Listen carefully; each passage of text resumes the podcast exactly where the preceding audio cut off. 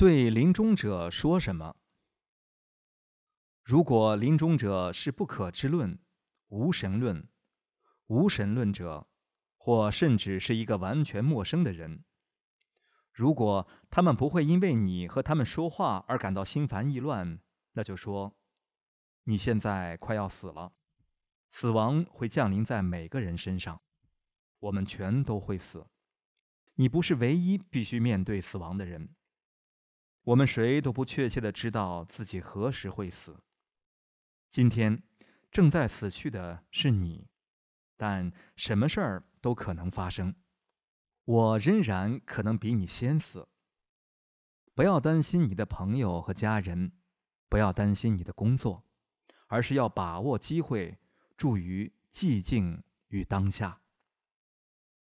本着同样的精神，说你感觉需要说的任何话语，但是说的时候要温柔亲切，然后念诵玛哈布达呀、玛哈达玛呀、玛哈僧嘎呀，顶礼佛、顶礼法、顶礼僧，万法从因生，彼因即其灭，即如来教令。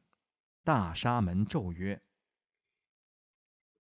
如果临终者愿意听闻，就可以尽可能简单的方式告诉他们关于中阴的事情。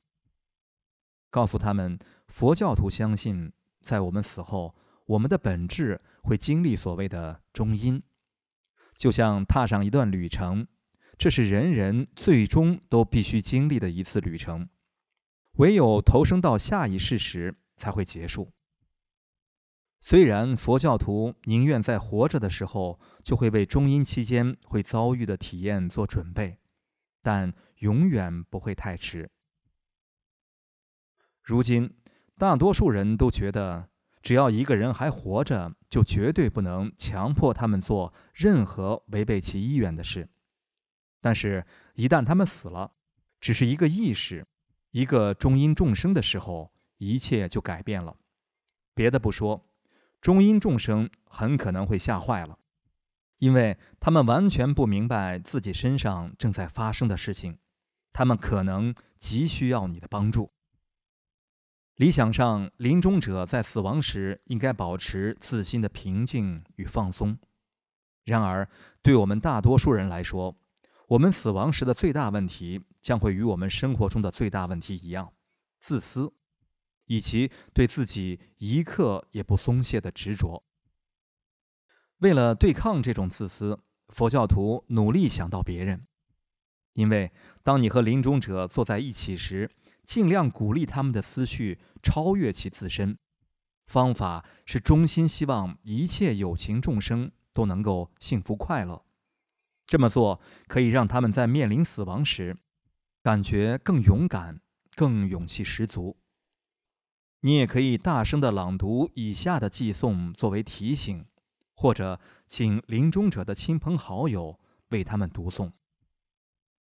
愿一切有情具足乐及乐因，愿一切有情远离苦及苦因，愿一切有情永远不离无苦之乐，愿一切有情远离亲疏爱憎，助平等舍。